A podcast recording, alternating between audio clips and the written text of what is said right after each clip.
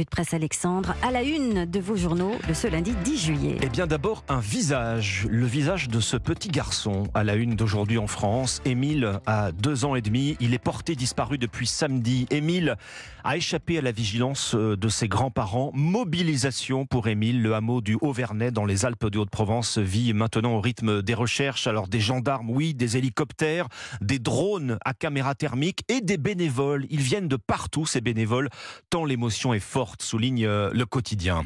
Elles sont déjà très fragiles. À l'hôpital, les urgences sont sous haute tension cet été. C'est la une du Figaro qui interroge euh, François Braun. Interview ce matin du ministre euh, de la Santé. Alors il identifie deux solutions hein, immédiates pour réduire la pression dans les services, privés et publics d'abord. Le ministre les appelle à collaborer. Et il vous appelle aussi, François Braun, à appeler le 15 avant d'aller aux urgences. La régulation, autrement dit, pour euh, désengorger ces urgences.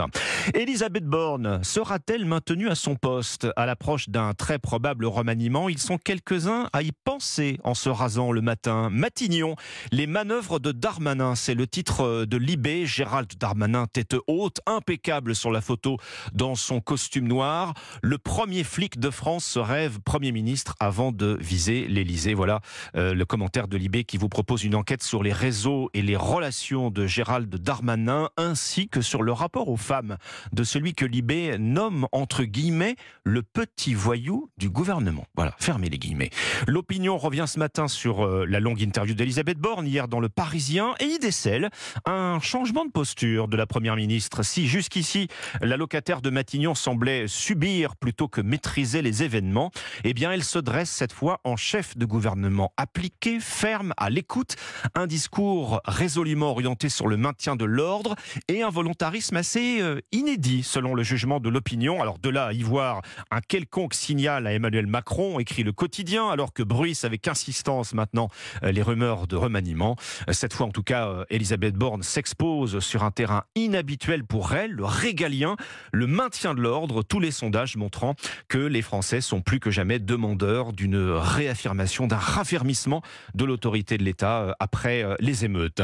À lire également dans le Parisien ce matin, Dimitri Vernet, le quotidien revient sur l'ouverture exceptionnelle des magasins euh, ce dimanche. Eh oui, je ne sais pas si vous le saviez, mais hier, quasiment partout dans l'Hexagone, les commerces étaient autorisés à ouvrir ce dimanche toute la journée. Autorisation accordée par trois quarts des préfets pour compenser la perte d'activité liée aux violences urbaines qui ont fortement pénalisé euh, de nombreuses enseignes. Sauf que vous l'avez peut-être remarqué hier en vous baladant, malgré ces autorisations, de nombreux commerces affichaient fermés. Pourquoi? Eh bien, tout d'abord parce que cette permission a été annoncée bien trop tard. Beaucoup n'ont pas réussi à s'organiser pour trouver du personnel au dernier moment.